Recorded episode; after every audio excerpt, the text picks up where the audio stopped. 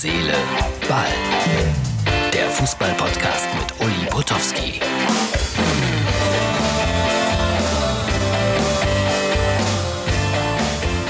Erstaunlicherweise weiß ich es.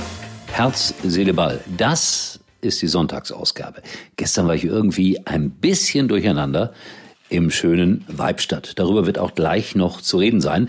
Aber ich hatte es ja versprochen, so ein bisschen wollten wir noch gemeinsam in den Kicker schauen, weil die hatten ja am Donnerstag ihren Trainer-TÜV und äh, 17 Trainer wurden da vorgestellt.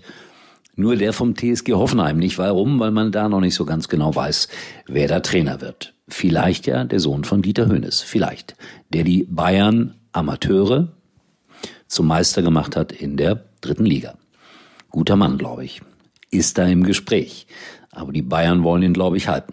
So, also, wir schauen rein in den TÜV hier und fangen mal an mit Oliver Glasner vom VfL Wolfsburg. Es ist schwierig, Wolfsburg-Fans zu finden in Deutschland, außer in Wolfsburg und in näherer Umgebung. Ein bisschen ungerecht manchmal. Schielen und mitreißen die Überschrift und die Einschätzung zu Oliver Glasner 45 Besser zu werden als Platz 6 oder 7 ist eine große Herausforderung.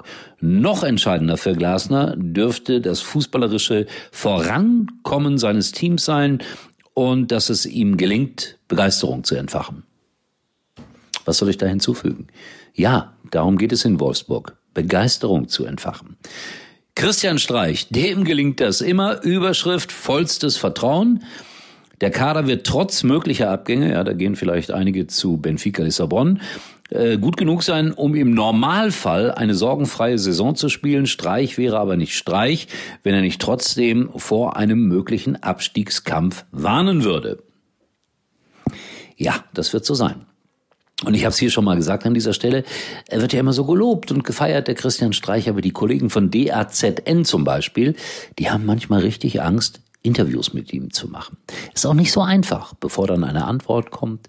In der Regel ist er sehr, sehr nett, aber bitte nichts falsch machen.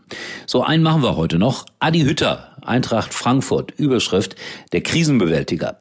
Die Einschätzung, der 50-Jährige ist reflektiert und variabel genug, um Krisen zu meistern. Zudem ein Top-Motivator. Er hat die Klasse irgendwann einen Champions League Club zu übernehmen. Jo, das glaube ich auch. Auch wieder einer, wo ich sagen muss, angenehmer Mensch, wenn man ins äh, persönliche Gespräch kommt. Das ist so. Wir machen mit dem Trainer TÜV noch ein bisschen weiter. Nächste Woche. Glaube ich jedenfalls.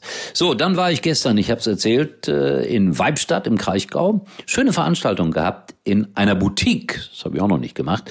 Lesung mit 52, ein Jahrgang, zwei Leben und äh, entscheidend ist auf dem Platz hatte da einen eigenen Moderator sozusagen, der mich erst interviewt hat.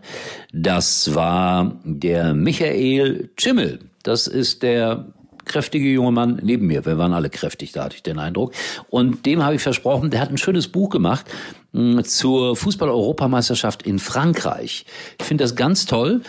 Alles so handgemacht, Geschichten von Fans mit vielen, vielen menschlichen Begegnungen. Das Ganze gibt es auch als Hörbuch bei Amazon. Also das sind so irgendwie die wahren Fußballfreunde. Und ein Satz hat mir so hier von vornherein sehr gut gefallen. Es war toll, der Fußball war wichtig, aber er war die wichtigste Nebensache der Welt und viel wichtiger war es, mit Freunden unterwegs zu sein und Menschen aus aller Herrenländer kennenzulernen. Also gibt's auch als Hörbuch bei Amazon.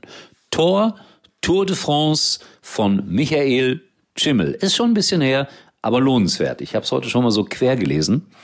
Mehr Zeit hatte ich ja auch noch nicht. So, und dann äh, freut man sich ja, wenn die internationale Presse dabei ist bei solchen Lesungen. Christian Leier von der RNZ, Rhein-Neckar-Zeitung, hat ein Interview gemacht. Das wird dann am Montag dort veröffentlicht. Ich bin sehr, sehr gespannt, wie kritisch er mit uns, äh, mit mir in diesem Fall umgegangen ist. Und ich befürchte das Allerschlimmste, weil Norbert Leier ist sein Papa und der hat neulich mal in der Traditionsmannschaft von äh, Weibstadt gespielt und ich habe da so ein bisschen ja, so launige Kommentare von mir gegeben und behauptet, dass Norbert Leier der schlechteste Torwart der Welt sei. Ob jetzt sein Sohn aufgrund dessen mich zerreißt, das ist eine sehr interessante Frage. Ich werde es Montag wissen. Übrigens, Christian ist Fan vom TSG Hoffenheim. Und hat sich so ein bisschen beschwert nach dem Motto, warum akzeptiert ihr das nicht? Doch, ich akzeptiere das. Äh, Hoffenheim ist natürlich nicht der klassische Traditionsverein, aber er geht da schon seit Ewigkeiten hin, seit Regionalliga-Zeiten, als Hansi Flick da Trainer war. Also natürlich gibt's Hoffenheim-Fans.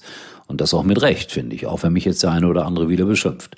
So, das war's für heute, Freunde. Mehr habe ich nicht auf der Pfanne. Bin noch müde vom äh, langen Frühstück mit Ulfert. Ulfert, äh, Fanclub-Vorsitzender von Kurpfalz 04, wie der Name schon sagt, ein Schalke-Fanclub. Und ich habe noch nie jemanden so viel zum Frühstück essen gesehen wie ihn. Aber alles ohne Butter. Mediterran.